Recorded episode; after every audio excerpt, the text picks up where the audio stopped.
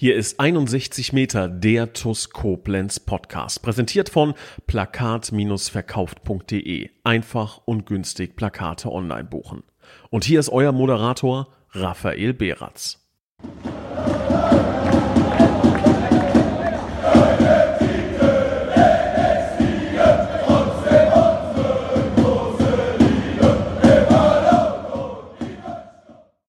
Liebe Schengel, hallo und ein ganz recht herzliches Willkommen zu einer neuen Folge von 61 Meter, dem TUS Koblenz Podcast. Und während unsere erste Mannschaft derzeit inmitten der Vorbereitung steckt, gerade in dieser Woche ja höchst intensiv mit äh, gleich drei Testspielen binnen äh, weniger Tage, dienstags, donnerstags und samstags, hat unsere Jugendarbeit, von der wir ja nicht ganz so viel wie von der ersten Mannschaft mitbekommen, auch natürlich ähm, tatkräftig gearbeitet, hat ihre Saisons abgeschlossen, blicken jetzt in, in neue Zeitfenster und darüber müssen wir reden. Und das lässt sich, glaube ich, mit keinem besser darüber reden, als wie mit unserem Jugendvorstand Oliver Pfalz. Grüß dich, Olli. Guten Tag zusammen. Ähm, ja, freut mich, wieder hier zu sein. Du, mich freut's auch. Ist jetzt schon wieder ein bisschen was her. Aber es gibt natürlich äh, vieles, über das es sich zu reden lohnt. Ne? Nicht nur die TUS Koblenz, die erste Mannschaft der TUS, hat letztendlich ihre Saison beendet, sondern auch im Jugendbereich ist natürlich ähm, ja der Fußball der Saison 22, 23 abgeschlossen. Wir blicken in ein neues Jahr. Vieles ähm, mag sich vielleicht verändern. Insbesondere in der U19 verändert sich dann ja immer ganz besonders viel. Und da machen wir heute so eine kleine Bestandsaufnahme. Da habe ich äh, große Lust drauf, bin sehr gespannt, wie es um die Jugendarbeit der TUS steht. Aber gemach, gemach. Erst einmal die Frage, wie, äh, wie geht es dir noch? Wie viel Lebensenergie ist in deinem Körper nach knapp vier Jahren der Vorstandsarbeit im Jugendbereich? Ah ja, ich glaube, dass das ähm, da, da noch so viel Spaß macht, beziehungsweise man da so äh, in dem TUS-Kosmos da äh, drin ist, ähm, ne, dass, ähm, dass damit so ein bisschen kompensiert wird, dass natürlich sehr viel Arbeit ist, natürlich auch Stress dazu kommt, aber ähm, so, so Szenen wie ähm, in der Jugend, äh, wenn wir dann äh, Pokal oder Meisterschaften geholt haben oder ähm, dann auch mit der ersten Mannschaft in Groß Asbach den Aufstieg gefeiert haben, dass das natürlich für den Stress äh, dann auch viel entschädigt, aber dann natürlich im Vordergrund steht, dass wir alle, dass unser Herz blau-schwarz ist und wir da, ähm, da natürlich alle gemeinsam dahinter stehen. Klar, klar. Ähm, vielleicht nochmal für all diejenigen, die dich vielleicht auch nicht in den letzten Podcast-Ausgaben gehört hat oder haben, ähm, bis Jugendvorstand der TUS, das haben wir eben schon eingeführt. Kannst du vielleicht nochmal ganz grob deine Aufgaben umschreiben? Was, was sind diese? Was erfüllst du als Jugendvorstand? Und dann können wir gerne in die eigentliche Materie einsteigen. Ja, genau. Das kann ich gerne machen. Ähm, also äh, ich bin momentan halt rund um die Jugend für, für, für alle administrativen Dinge äh, mit, mit verantwortlich oder verantwortlich. Ich kümmere mich darum, ähm, wenn neue Spieler kommen, das äh, mit dem Verband zu klären, wenn Spieler gehen, mit den Vereinen, mit den anderen Vereinen zu kommunizieren, intern ähm, mit der mit der sportlichen Leitung äh, und dem Markt äh, zu kommunizieren, äh, da da äh, die organisatorischen Dinge ähm, zu klären, können wir gleich gerne auch nochmal auf die einzelnen Dinge zu sprechen kommen. Ja. Und ähm, dann natürlich dann in Absprache auch mit, äh, mit der ersten Mannschaft, welche Spieler ähm, da, da äh, dann dabei sind und halt dort äh, zu unterstützen, was die administrativen Dinge teilweise äh, angeht. Genau. Hm, hm. Das heißt, du hast so ein bisschen die Hand über all die ähm, Themenkomplexe. Du hast überall so ein bisschen Einblick, weil ich glaube, administrativ fällt so ziemlich überall etwas an und ähm, hast dann auch eine relativ gute Übersicht und kannst mir gleich äh, einiges äh, berichten von den aktuellen Standpunkten. Wie sieht es in den Jugendmannschaften aus? Zunächst einmal vielleicht ganz grob gefragt, war es denn ein erfolgreiches Jugendjahr für die TuS Koblenz, für die Jugendmannschaften der TuS Koblenz? Ähm, ich bin da einer, da, da muss ich mich selbst für rüffeln. Ich habe da leider tatsächlich gar nicht so diesen, diesen ähm, ja, Blick auf alle Teams und ähm, das, das Wissen, wie es denn jetzt genau bei allen Mannschaften steht. Ähm, du kannst da genaueres sagen, oder? Wie war die Saison 22, 23 im Jugendbereich erstmal für die TUS? Ja, genau, da kann ich ein bisschen was zu sagen auf jeden Fall. Ja, es ist auch schwierig, da über zehn Jugendmannschaften, die wir nun mal haben, äh, da den kompletten Überblick äh, zu behalten, wenn man jetzt nicht direkt dran ist als Trainer oder äh, halt für uns äh, im, im, Jugendbereich arbeitet. Ähm, ja, wir haben, wie gesagt, zehn Teams, drei davon weiterhin in der Regionalliga, die U19, die U17 und äh, die U15. Und ähm, genau, ne, die konnten ähm, da auch das ein oder andere äh, positive Ergebnis auch erringen. Ähm, wir haben äh, Pokalsiege und Meisterschaften errungen. Ähm, die U17 hat den Rheinland-Pokal gewonnen in, in diesem Jahr. Mhm. Ähm, genau, ähm, die U16 ist Rheinland-Meister geworden als jüngerer Jahrgang. Ähm, die U12 hat auch den, ähm, den äh, die Bezirksligameisterschaft errungen als jüngerer Jahrgang. Die U15 hat den Rheinland-Pokal äh, gewonnen. Von daher ähm, sind da sind da einige erfreuliche Ergebnisse auf jeden Fall ähm, dabei gewesen, die die uns ähm, natürlich da so ein bisschen darin bestätigen, ähm, dass wir da auf einem guten Weg sind, was die Ausbildung der Jungs angeht. Ähm, dass aber natürlich trotzdem im Vordergrund steht, ähm, dass wir da darauf schauen, okay, wie können wir die Jungs bestmöglich äh, ausbilden. Da steht es dann eher zweitrangig, ähm, ob, ob, ob wir jetzt da den reinen Pokal holen oder nicht. Mhm. Das ist zwar mhm. schön, ähm, oder auch die Meisterschaft holen. Das ähm, ne, ist dann nochmal eine Bestätigung für die Jungs, die sich besonders darüber freuen, aber es für uns ja äh, eher darum geht, dann möglichst viele Jungs oben oben in Richtung des Seniorenbereichs zu bringen oder halt ähm, ne, für ihre persönliche Entwicklung natürlich auch in, äh, wollen wir uns immer, wenn sie in größere Vereine wechseln äh, und dann vielleicht später nochmal wiederkommen, wie es äh, bei dem einen oder anderen ja auch schon passiert ist und hoffentlich in Zukunft auch weiter sein wird. Wollte ich nämlich gerade fragen. Du hast, äh, du hast angesprochen, äh, Titel sind eher zweitrangig. Wie ist das denn bei uns im Jugendbereich vor einer Spielzeit? Macht man sich dann, wenn man, wenn man sich so Ziele steckt, beispielsweise die erste Mannschaft hat ja intern sich das Ziel vorgenommen, äh, um den Aufstieg mitzuspielen oder den Aufstieg sogar anzupeilen, hat das lange nicht kommuniziert und dann hinten raus hat es tatsächlich funktioniert. Ähm, Steckt man sich ähnliche Ziele auch im Jugendbereich? Definiert man vielleicht auch gewisse Hürden? Das und das muss erreicht werden, weil sonst ähm, ist das halt nicht, ist das halt nicht der, der nötige Erfolg, den man sich da als, ähm, sagen wir mal, die TUS, als die TUS, als äh, ja, Vorreiter in der Region, was Jugendarbeit angeht, äh, steckt? Oder ähm, ja, wie, wie definiert man sich überhaupt ähm, mit einem erfolgreichen oder mit einem erfolglosen Jahr? Was sind da, was sind da die eigenen Maßstäbe? Ja, das ist in der Jugend ein bisschen schwieriger ähm, zu, zu setzen, also die Dinge dort, ähm, aber natürlich das erste Ziel ist, wie, wie gesagt, äh, die Jungs einfach bestmöglich auszubilden und dann kommt das von ganz alleine, dass sich der Erfolg dann irgendwann einstellt.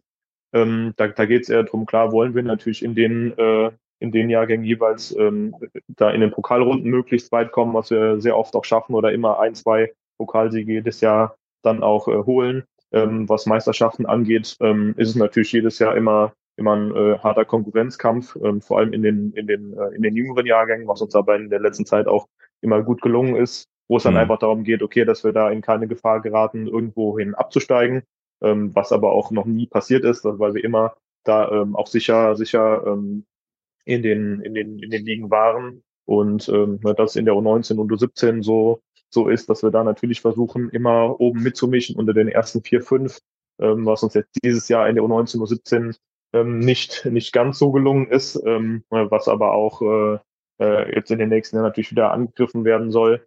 Und ähm, da gibt es auch die eine oder andere Neuerung in den, in den, in den kommenden Jahren.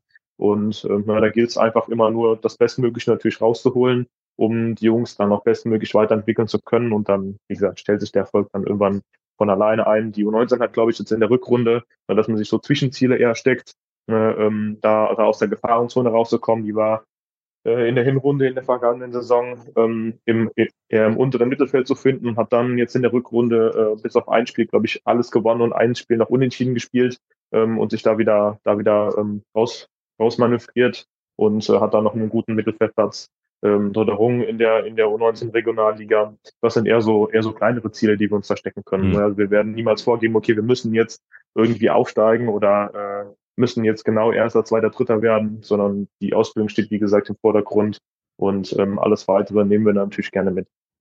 Zumal ja auch die Konkurrenz keine schlechte ist. Ich äh, habe mir mal die ähm, Tabelle der U19 äh, Regionalliga aufgerufen. Da steht Lautern auf eins, die erste ähm, A-Junioren-Mannschaft des ersten FC Kaiserslauterns, ja, Zweitligist. Dann haben wir Gonsenheim, Schott Mainz, erster FC Saarbrücken, Speyer, Worms, Pirmasens, die TuS Koblenz auf acht, Ähm, hast es angesprochen, drei Punkte am Ende, am Ende hinter dem Sechsplatzierten aus Worms. Dann kommt der SV Elversberg, dann kommt der FC Homburg, dann kommen Ludwigshafen, Wiesbach, Schaumberg-Prims, Andernach und der TV Mainz.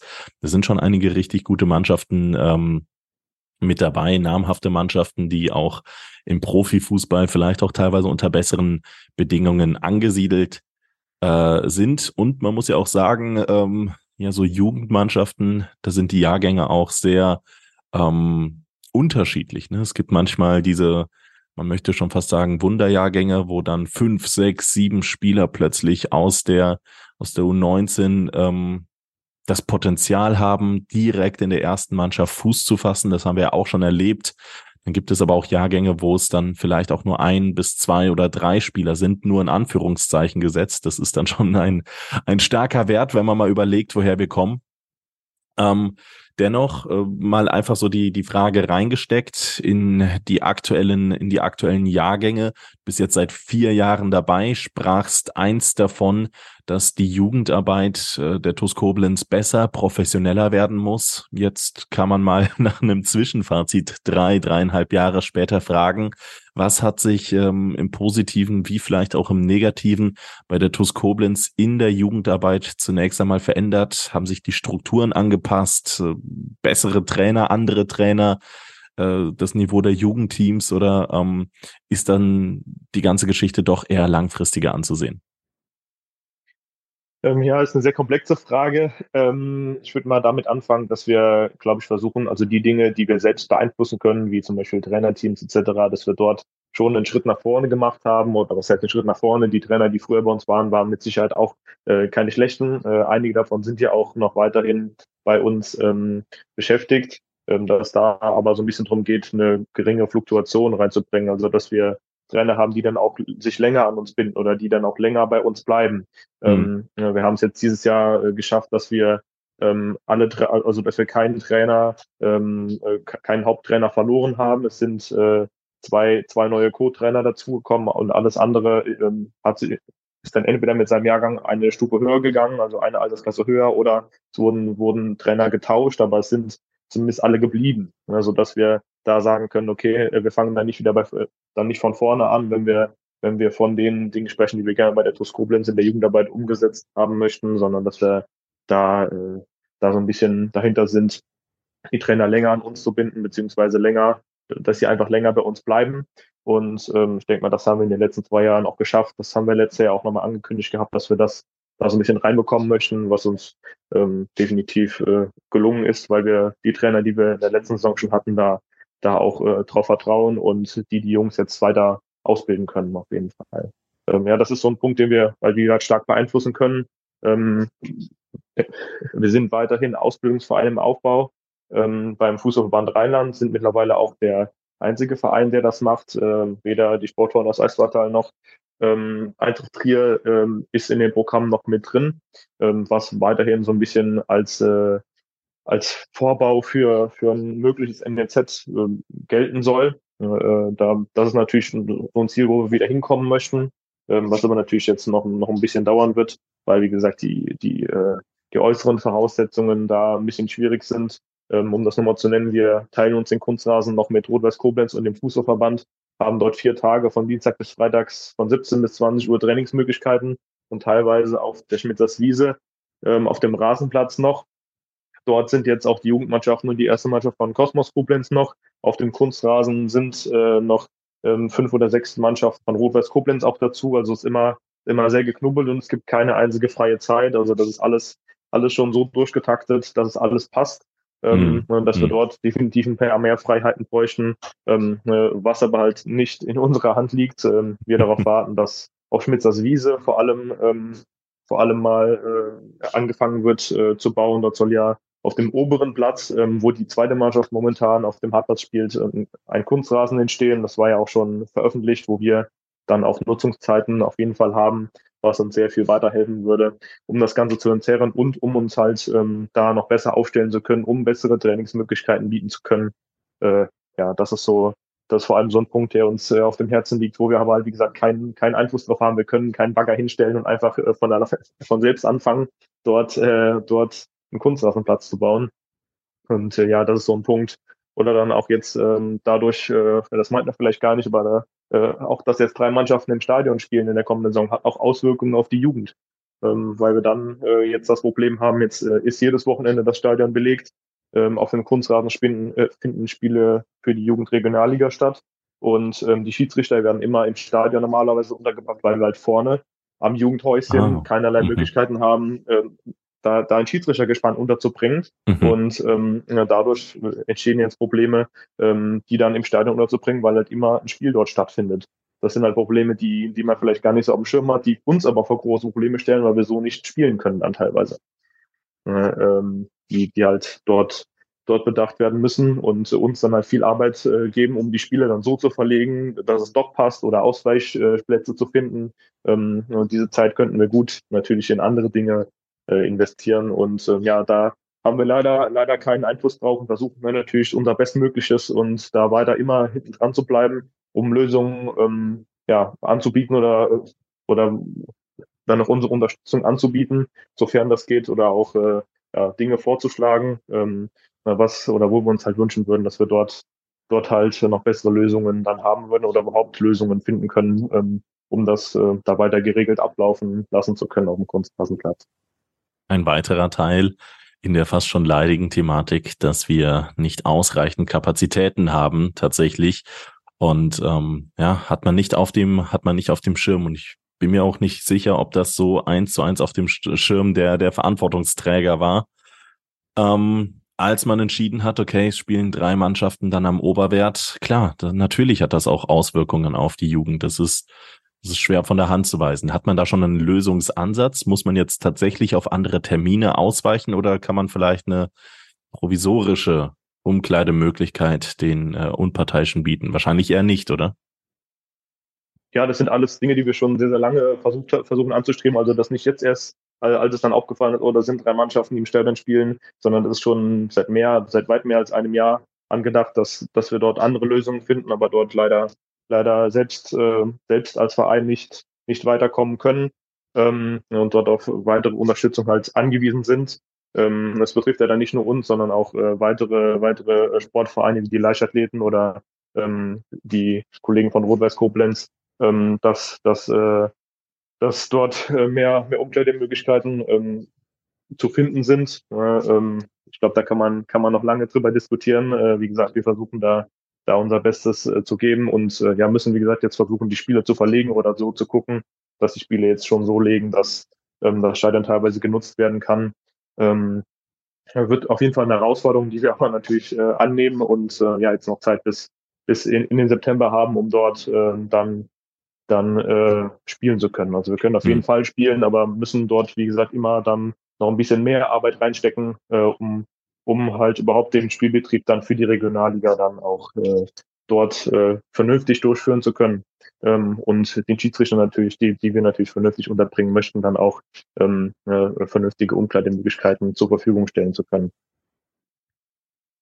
Ein großer Punkt, du hast es eben mehr als nur deutlich angedeutet, ähm, ist nach wie vor die infrastrukturelle Situation in unserem Jugendbereich. Da fällt mir auch das äh, Umkleidehäuschen unserer Mannschaft ein. Auch das haben wir schon auch hier in diesem Podcast äh, sehr, sehr häufig angesprochen. Wie sieht es in ja, den infrastrukturellen äh, Themenpunkten bei der TUS aus? Gibt es hier gewisse Fortschritte zu verzeichnen oder ist irgendetwas in Aussicht gestellt?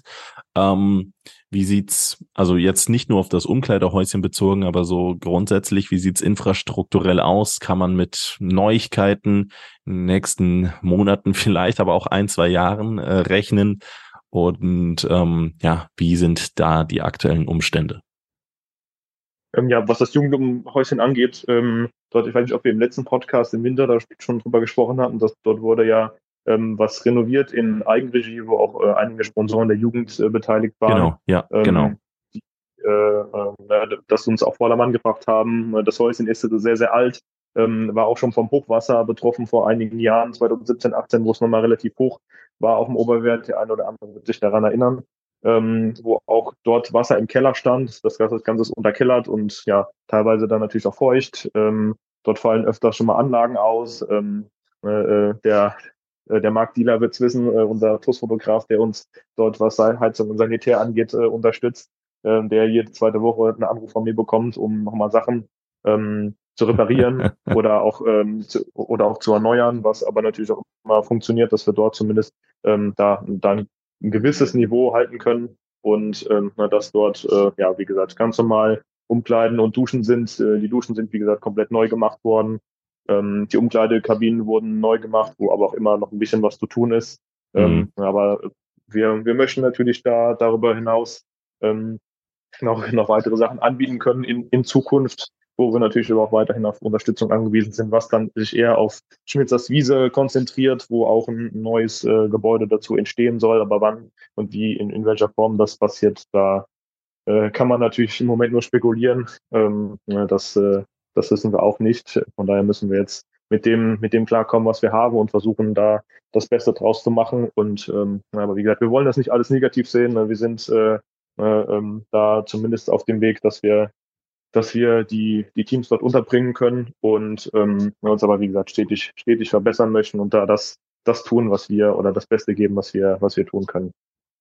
Bin mir nicht sicher, ob wir im Winter schon darüber gesprochen haben, aber ähm, in der Vergangenheit war es natürlich so, als die TuS in der Regionalliga gespielt hatte, ich glaube, das war um die 2012er, 13er, 14er Jahre, da gab es meines Wissens zufolge auch mal ein NLZ bei der TUS. Das war ja auch so ein bisschen an die Regionalliga-Zugehörigkeit angekoppelt. Ähm, man könnte es sich jetzt relativ einfach machen und sagen, okay, warum hat die TuS Koblenz jetzt mit dem Regionalliga-Aufstieg kein Nachwuchsleistungszentrum? Ich glaube, ich weiß, dass die Anforderungen seitdem nochmal gestiegen sind, angestiegen sind. Ähm, vielleicht kannst du da nochmal so ein, zwei ähm, Takte sagen, was es für ein NLZ braucht und ähm, äh, ja, was, was ein NLZ überhaupt an Mehrwerten bringen würde. Ja, ähm, klar, also es wäre als Regionalligamannschaft wieder möglich. Ähm, das ist aber eher so, dass man sagt, okay, wenn man sich in der Regionalliga stabilisiert über ein paar Jahre, dass man das dann wieder, ähm, dass man das dann irgendwann in Angriff nehmen kann. Aber solange wir diese die strukturellen Voraussetzungen nicht nicht haben, brauchen wir da, glaube ich, erstmal nicht äh, drüber zu sprechen. Also die Voraussetzungen sind ähm, sind da, äh, dass es, dass es mehrere Spielplätze gibt, dass die Teams immer einen ganzen Platz haben zum Trainieren. Wir sind im Vergleich Moment, äh, also froh, dass, dass unsere Teams einen halben Platz haben, um drauf trainieren zu können, äh, weil wir unseren Anspruch natürlich darin haben, die Jungs drei oder viermal in der Woche auf, auf Platz zu bekommen, um halt dem Leistungsgedanken äh, und der äh, Spielklasse der Regionalliga auch gerecht zu werden. Und ähm, ja, da wir halt nur den Kunstrasenplatz haben und im Sommer außerhalb der Sommerferien ähm, den, äh, den Rasenplatz auf Schmitzers Wiese, ähm, dass wir dort dort ähm, ja, schon mal schon das erste größere Problem haben, dass wir halt diese Voraussetzungen nicht haben und auch sonst, ähm, dass wir, also das ist das ist vor allem eins der größten Probleme, was dann natürlich auch ähm, noch weitere Anschaffungen äh, an sich hat, ähm, was jetzt äh, äh, den, den Stuff angeht oder ähm, mm, größere mm. Investitionen ähm, also dass wir da jetzt erstmal keine Gedanken dran, dran verschwenden müssen, was, was ein NLZ angeht, weil wir davon äh, relativ weit entfernt sind, aber über den Ausbildungsverein im Aufbau und einen Ausbildungsverein ähm, da zumindest in eine, in eine gewisse Richtung kommen, um uns da langsam darauf vorzubereiten, weil es natürlich immer wieder Ziel sein soll, ähm, dass in Koblenz äh, da ein NLZ da ist und äh, das auch zu unserer Jugendabteilung gehört, so TuS Koblenz dann. Ja, klar, ja klar. Aber da ist es noch ein gewisser Weg hin.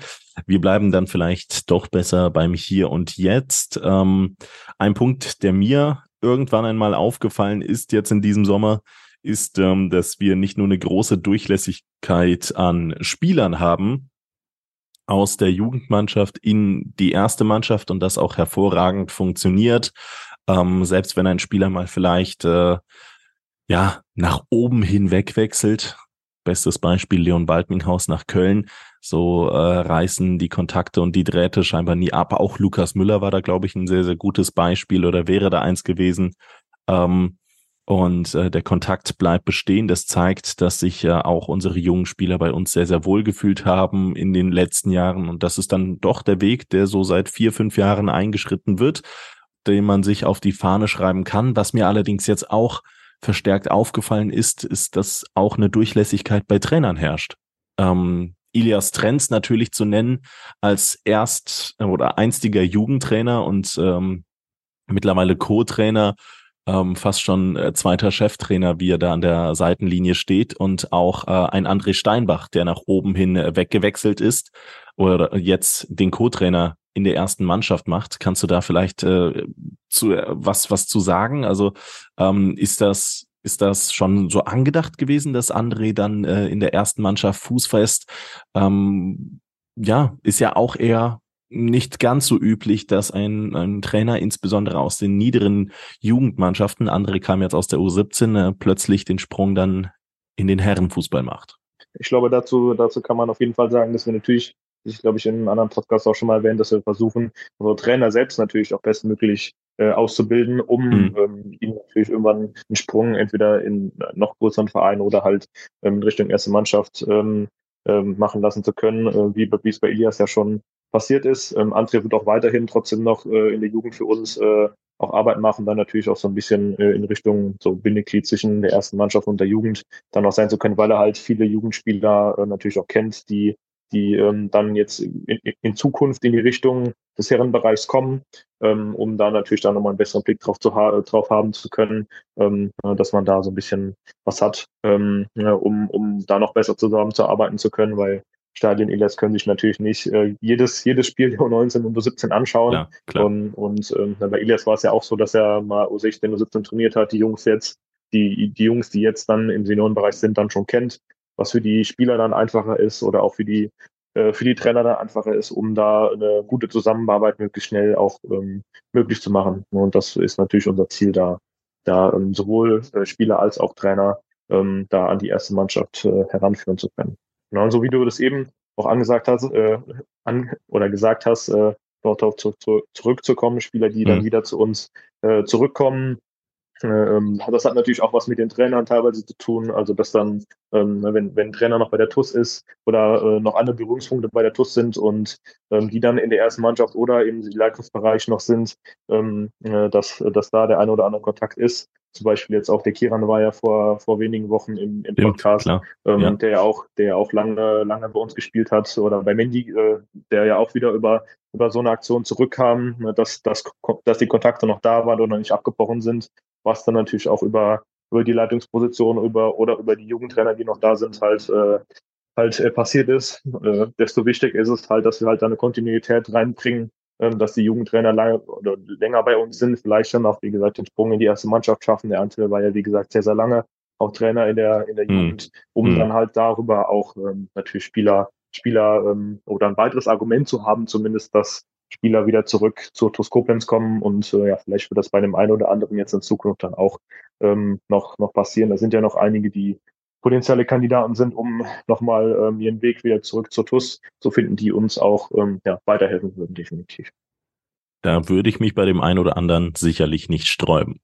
An der Stelle der Verweis auch an Job 56, Top-Jobs aus unserer Region für unsere Region. So suchen unter anderem tolle Unternehmen nach äh, tollen Arbeitnehmern. Vielleicht seid ihr ja einer davon. Copado sucht derzeit nach Tischlern und Schreinern zur Fertigung und Montage hochwertiger Einrichtungsmöbel. Hans-Werner van Heesch ist auf der Suche nach Kraftfahrern für sein Logistikunternehmen in Neuwied. Beichtversichert sucht nach Kaufleuten für Versicherungen und Finanzen für den Innendienst in Voll- oder Teilzeit in Heiligenroth bei Montabaur. Rundor Türautomatik ist auf der Suche nach Servicetechnikern in Waldesch auf Vollzeitbasis. Lutz Müller sucht nach Steuerfachangestellten in Koblenz auf Vollzeitbasis und die KTO GmbH ist auf der Suche nach Mitarbeitern für Geräteaufbereitung und Kälte- und Elektrotechnikern in Koblenz-Kesselheim. Das und vieles mehr auf www.jobs56.de. Wenn du dir jetzt den nächsten Meilenstein setzen könntest in der Jugendbereich, im Jugendbereich, das nächste Ziel, was wäre das? Hat man da schon etwas vor Augen? Oder ist das tatsächlich ein, äh, das Schiff auf dem Kurs halten? Wir sind nicht schlecht unterwegs. Ähm, so müssen wir weitermachen, so müssen wir weiter hart und akribisch äh, arbeiten an der Geschichte. Wie sieht's da aus? Ähm, ja, ich denke, dass, äh, dass wir ähm, oder dass wir mehr machen sollten, als das Schiff nur auf Kurs zu halten, sondern das Schiff äh, noch zu vergrößern, zu verbessern oder schneller zu machen, um ja, äh, dabei zu bleiben.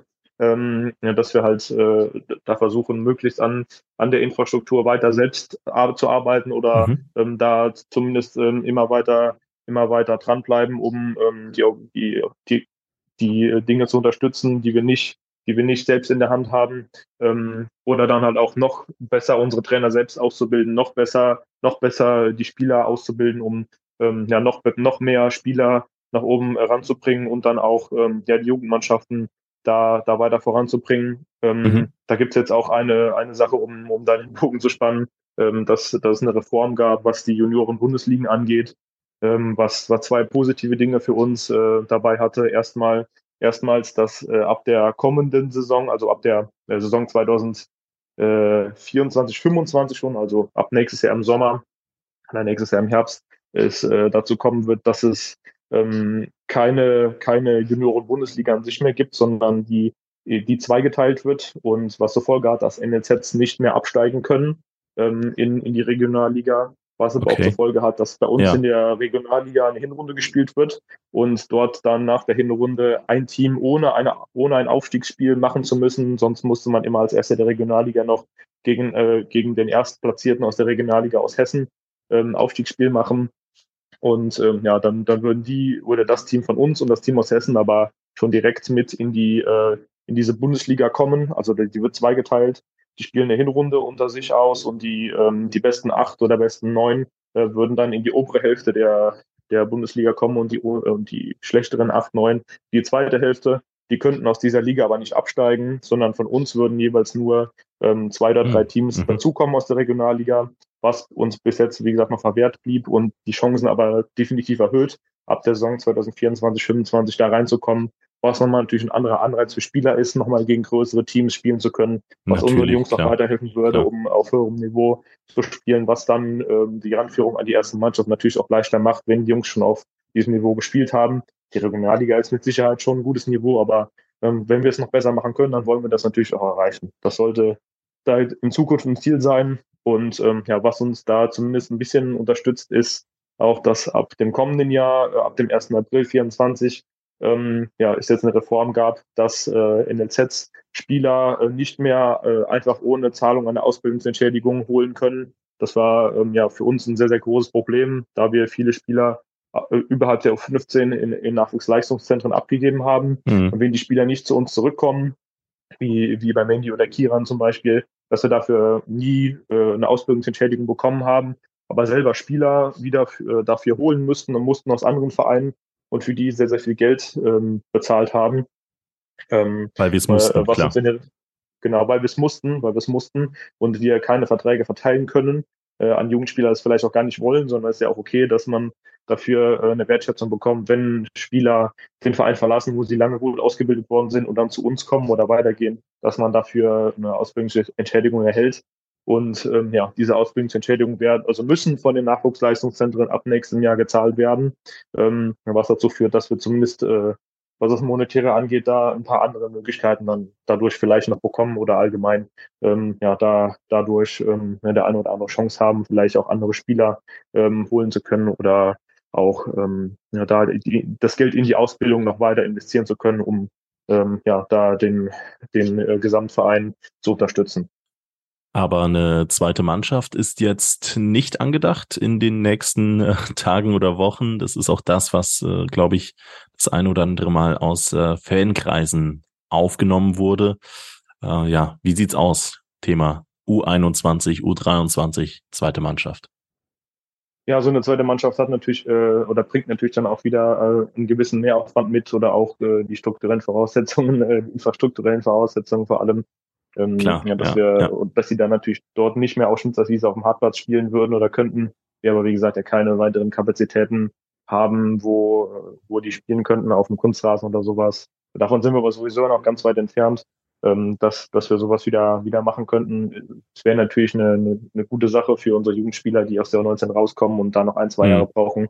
Ähm, dann sehen wir bei den, bei dem Bundesliga-Nachwuchs, dass die dort Spieler natürlich äh, dann, dann dann hinschicken können, um ähm, die dann später für die erste Mannschaft ähm, auszuwählen oder dass dann Spieler dort in die erste Mannschaft gelangen, wie, das jetzt Frankfurt, Eintracht Frankfurt auch wieder gemacht hat, die von Hessen Dreieck ja ein Oberligateam übernommen haben und dann jetzt mit uns in die Regionalliga Südwest ja aufgestiegen sind, gegen die wir ja auch spielen werden. Und mit Stuttgart und Hoffenheim ja auch äh, Stuttgart, Hoffenheim und Mainz äh, ja auch äh, Teams äh, bei uns da dabei haben, ähm, ne, die, die in der Regionalliga Südwest spielen und äh, wie wir, wie wir äh, beim SC Freiburg sehen, auch die auch in der dritten Liga sogar noch äh, da, da eine gute Rolle spielen können. Ähm, daher ist es auf jeden Fall ein Punkt, den, den es in, in, in der Zukunft anzugehen gilt, aber das hat jetzt keine, äh, hat jetzt keine Priorität für die kommenden äh, ein bis zwei Jahre, da, da was mhm. zu machen, weil unsere vor allem ja auch in der Kreisliga C jetzt spielen und ähm, da ja quasi da, auch äh, aufgestiegen sind, ne? genau, auch aufgestiegen sind, da die Liga darunter aufgelöst wurde. Von daher, ähm, ja, aber das, das ist jetzt erstmal kein, kein äh, oder hat keine Priorität äh, daran, daran äh, im Moment zu arbeiten, sondern sich auf die Dinge, die wir im Moment hier haben, zu fokussieren und äh, das perspektivisch aber dann auch wieder angegangen werden muss, ja.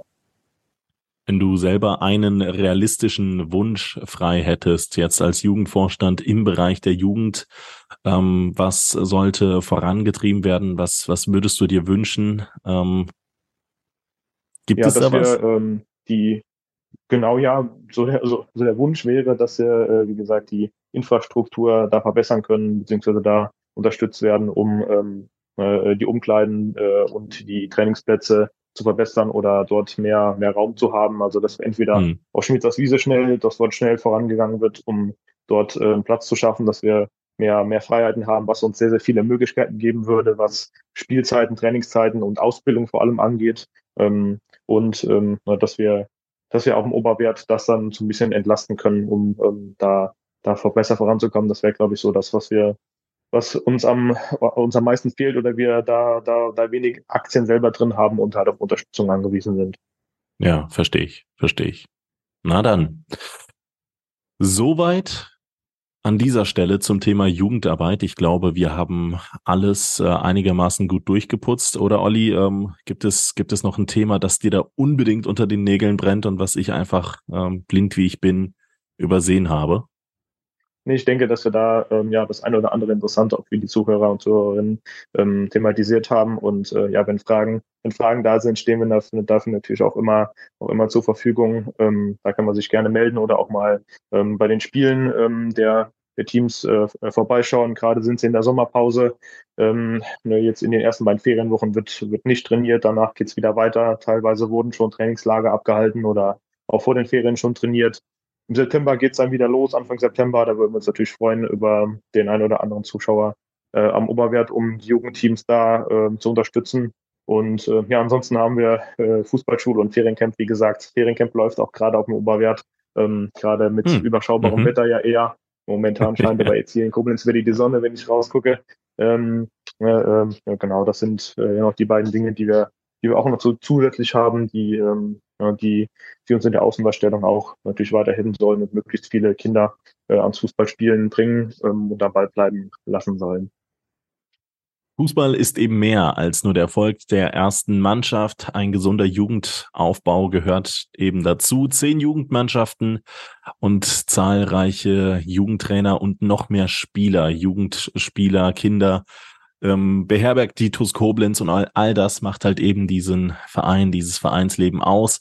Ich danke dir, Olli, an der Stelle dafür, dass du ähm, gemeinsam mit dem Team, mit dem Jugendteam, nenne ich das Ganze jetzt mal, ähm, weiterhin so tatkräftig und akribisch ähm, dabei seid. Wir bleiben da auf jeden Fall ähm, mit starrem Blick und Fokus auf dieser Thematik und äh, werden diese verfolgen. Ich bin mir auch sicher, dass wir dann alsbald ähm, nochmal sprechen werden, wenn es Neuigkeiten vielleicht zu verkünden gibt oder ein neues Status-Update. Ähm, aber bis dahin muss ich dich an dieser Stelle entlassen mit der Frage, was dein TUS Bitburger Moment der Woche war.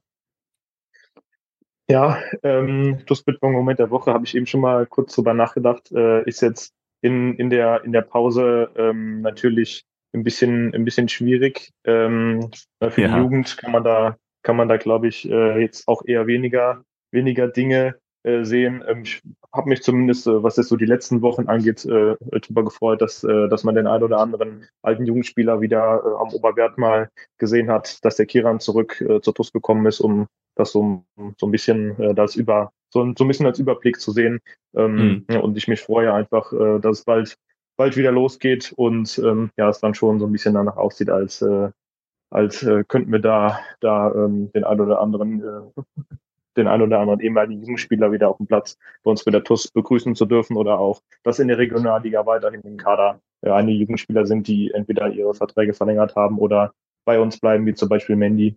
Ähm, das ähm, ist, ist glaube ich, so, wenn man auf die Jugend blickt, äh, dann ein gutes Zeichen für uns.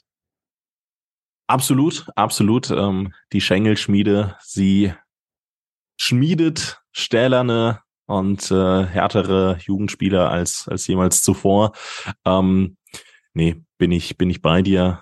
Ich habe auch ähm, riesen, riesen Vorfreude auf die neue Spielzeit, natürlich vornehmlich auf, auf die Spiele der ersten Mannschaft. Gestern gab es ja den Testkick für uns gestern, für euch vielleicht sogar schon vorgestern gegen die zweite Mannschaft des ersten FC Kölns. Und auch da hat man viele gute Lichtblicke gesehen, auch eben von vielen Jugendspielern. Und ähm, das ist dann tatsächlich auch mein TuS Bitburger Moment der Woche. Gestern das Testspiel an der Sporthochschule in Hennef gegen äh, Köln 2, 1 zu 0 Niederlage zwar am Ende des Tages, aber von den Rahmenbedingungen her dann doch ein richtig, richtig äh, toller Test gewesen. Ähm, ich glaube, in den letzten Jahren hat die TUS nicht einmal auf einem Rasen gespielt, der in einem besseren Zustand war als da in der Sporthochschule in Hennef. Und es hat Spaß gemacht. War ein schöner Abend, schöner Dienstagabend. Äh, so kann man dann auch mal äh, unter der Woche einen Tag verbringen. Ich freue mich auch auf die künftigen Testspiele und bin sehr, sehr gespannt auf die künftigen Erfolge und ähm, ja, kleinen Schritte der Jugendmannschaften äh, unserer TuS Koblenz in die richtige Richtung. Und ich bin mir ganz, ganz sicher, dass du, Olli, ähm, gemeinsam mit dem ganzen Jugendteams das ähm, unter Kontrolle habt und äh, richtig gut machen werdet. Wir sprechen uns dann sicherlich ganz bald wieder. Und äh, an dieser Stelle sage ich vielen Dank, Olli Feils. Schön, dass du dabei gewesen warst. Ich hoffe, du hattest Spaß und ähm, bis zum nächsten Mal. Sehr gerne, sehr gerne. Ja, mir bleibt auch nur nochmal Danke zu sagen an dich und äh, vor allem auch an die, an die Jugendtrainer und äh, das ganze Team drumherum, was wir äh, die, über die letzten Jahre weiterentwickelt haben, dass wir das da gemeinsam so gut äh, hinbekommen und das Beste daraus machen aus den Voraussetzungen, die wir haben und auf noch viele weitere gemeinsame Jahre bei der TUS ähm, ja, äh, hier im Podcast und natürlich äh, im gesamten Verein und der Jugendabteilung. Bis dahin bis dahin und ähm, ja, ich muss, ich muss noch mal dazwischen funken. Es wäre ein tolles Schlusswort gewesen, aber ich muss mich natürlich auch noch bei allen bedanken, die uns über MCMXI abonniert haben.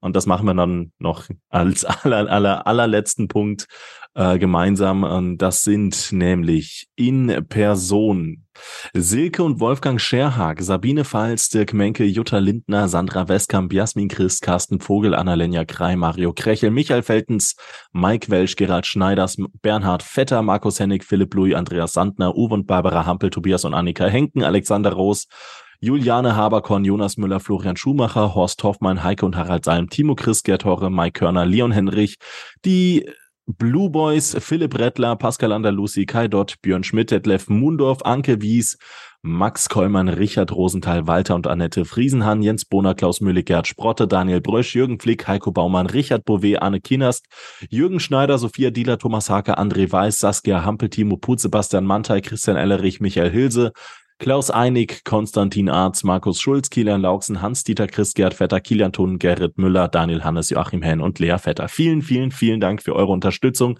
Nochmal vielen Dank an dich, Olli, dass du heute dabei gewesen bist. Und äh, wir hören uns dann nächste Woche wieder, wenn es heißt, eine neue Folge von 61 Meter, der TuS Koblenz Podcast. Und dann kann ich mir vorstellen, wird's so richtig sportlich, denn der Saisonstart ist nicht mehr fern. Bis dahin, macht's gut und bis zum nächsten Mal.